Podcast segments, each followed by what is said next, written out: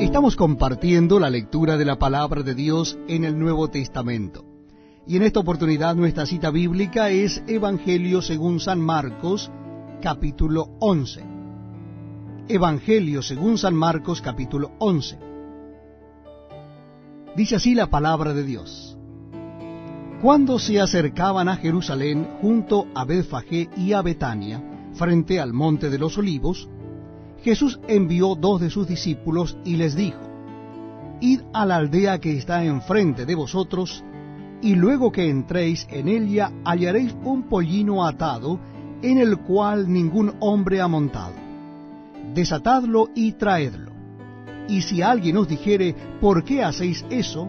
Decid que el Señor lo necesita y que luego lo devolverá.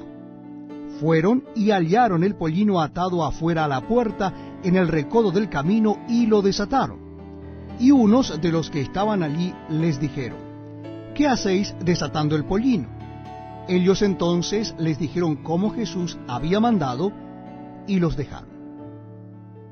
Y trajeron el pollino a Jesús, y echaron sobre él sus mantos, y se sentó sobre él. También muchos tendían sus mantos por el camino, y otros cortaban ramas de los árboles y las tendían por el camino.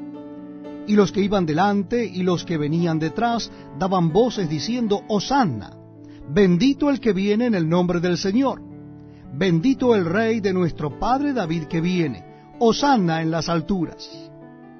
Y entró Jesús en Jerusalén y en el templo, y habiendo mirado alrededor todas las cosas, como ya anochecía, se fue a Betania con los doce. Al día siguiente, cuando salieron de Betania, tuvo hambre.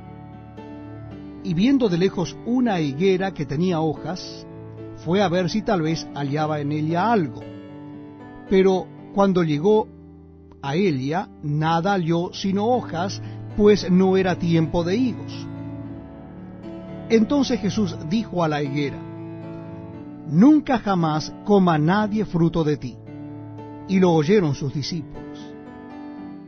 Vinieron pues a Jerusalén y entrando Jesús en el templo, comenzó a echar fuera a los que vendían y compraban en el templo, y volcó las mesas de los cambistas y las sillas de los que vendían palomas, y no consentía que nadie atravesase el templo llevando utensilio alguno.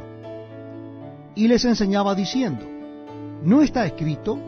mi casa será llamada casa de oración para todas las naciones, mas vosotros la habéis hecho cueva de ladrones.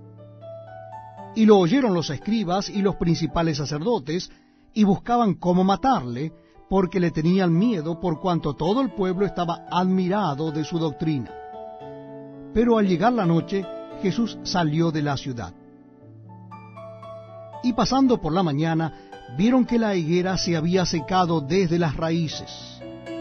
Entonces Pedro, acordándose, le dijo, Maestro, mira, la higuera que maldijiste se ha secado.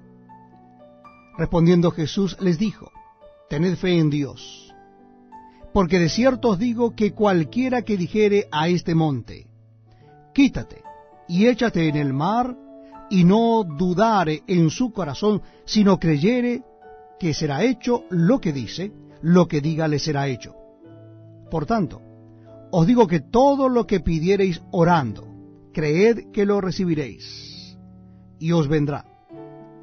Y cuando estéis orando, perdonad, si tenéis algo contra alguno, para que también vuestro Padre que está en los cielos os perdone a vosotros vuestras ofensas. Porque si vosotros no perdonáis, tampoco vuestro Padre que está en los cielos os perdonará vuestras ofensas. Volvieron entonces a Jerusalén y andando él por el templo, vinieron a él los principales sacerdotes, los escribas y los ancianos, y le dijeron, ¿con qué autoridad haces estas cosas? ¿Y quién te dio autoridad para hacer estas cosas? Jesús respondiendo les dijo, Os haré yo también una pregunta. Respondedme, y os diré con qué autoridad hago estas cosas. El bautismo de Juan, ¿era del cielo o de los hombres? Respondedme. Entonces ellos discutían entre sí diciendo, si decimos del cielo, dirá, ¿por qué no le creísteis?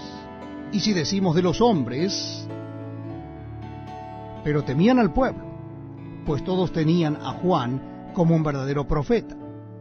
Así que, respondiendo, dijeron a Jesús, no sabemos.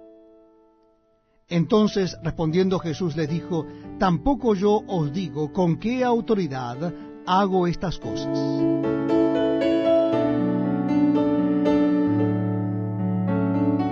Gracias por escucharnos. Puedes encontrarnos en SoundCloud como Podcast 7 Day.